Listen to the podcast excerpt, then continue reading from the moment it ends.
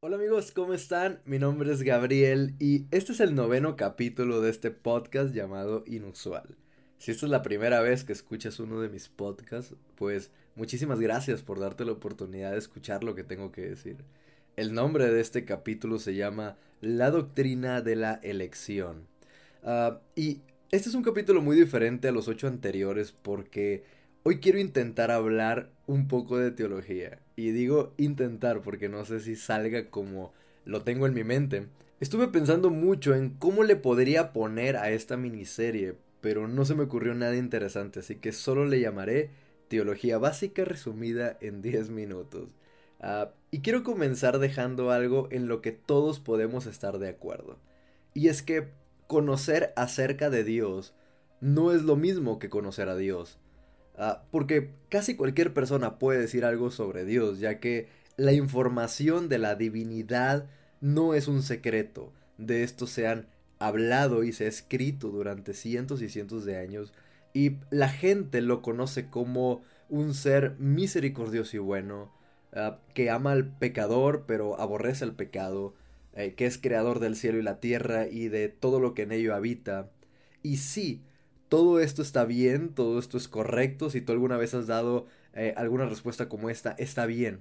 Pero esto solo representa pocas facetas de quién es Dios en realidad. Y en este capítulo pretendo hablarte de esta doctrina que para mi ver es bastante interesante. Y en términos prácticos, para entrar en tema, tenemos que definir lo que significa gracia y cuál es su origen.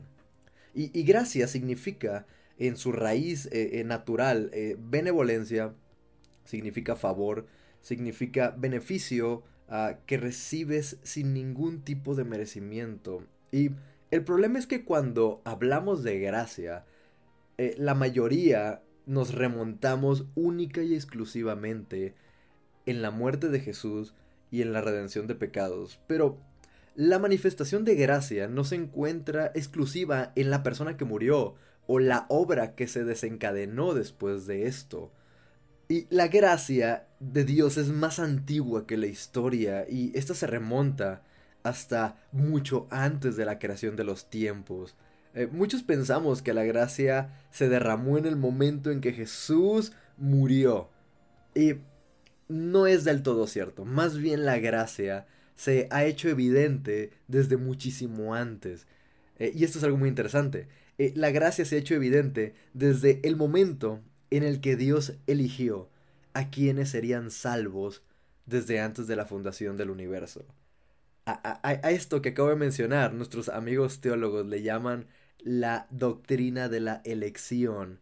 Eh, y es exclusivamente esto. Dios eligiendo a quienes serían salvos desde antes del universo. Ahora, esta doctrina ha sido por mucho tiempo un tema de controversia, de pleitos, de polémica, porque la verdad de esta doctrina, en esencia, para entenderla, es profundizar en la naturaleza de Dios, la redención y un punto muy interesante que es el enfoque de la iglesia contemporánea.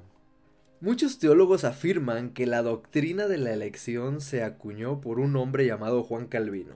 Eh, Juan Calvino fue un teólogo francés en el siglo XVI considerado como uno de los autores y gestores de la Reforma Protestante.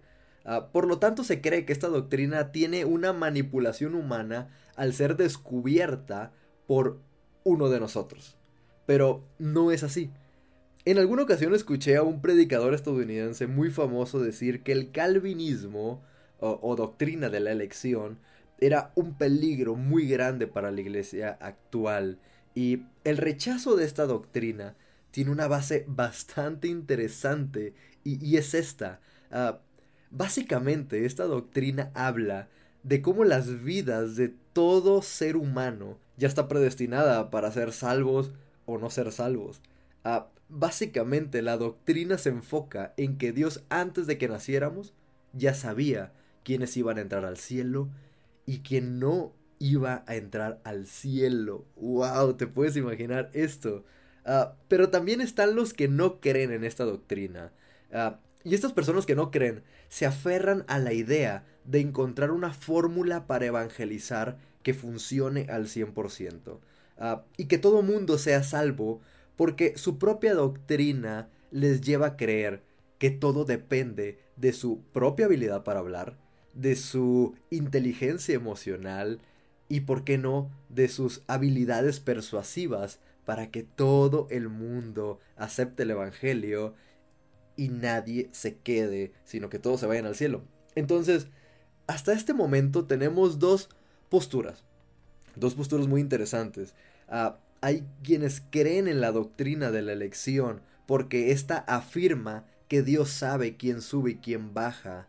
O también está la de no creer en esta doctrina y eh, fiarnos de nuestras habilidades para salvar a la mayor cantidad de personas. Sin duda, estas son dos posturas bastante complicadas, pero la respuesta es más sencilla de lo que crees. Ah, uno pensaría que la doctrina de la elección nos lleva a dejar de evangelizar, ya que hagamos lo que hagamos, Dios sabe quién sube y quién baja de todos modos. Pero esto no significa que la iglesia deba abandonar la tarea de evangelizar, sino todo lo contrario. La iglesia debe evangelizar ahora y más fuerte que nunca. aunque Dios conoce quién ha elegido para la eternidad en su presencia, eh, nosotros no tenemos acceso a ese discernimiento de su obra electiva. Así que a nosotros nos toca fervientemente buscar a cada persona mientras haya oportunidad todavía para el arrepentimiento. Eh, y esto lo encontramos en Isaías 59.1 que dice, He aquí que no se ha cortado la mano de Jehová para salvar, ni se ha limitado su oído para oír.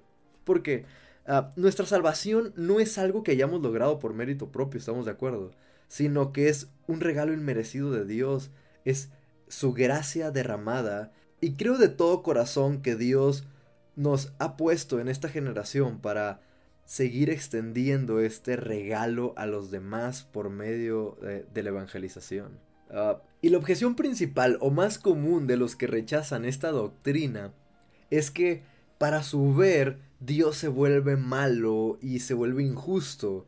Y esto podría ser muy cierto, pero estamos pasando por alto algo muy importante, y es que la justicia de Dios no está siendo afectada por el pecado, no como nuestra justicia. Nuestro juicio se nubla por el juicio del pecado. Nosotros no tenemos la capacidad de decidir qué es justo o qué no es justo con criterios meramente humanos afectados por el pecado y cuando evaluamos la doctrina de la elección desde el juicio de Dios, eh, todo cambia absolutamente.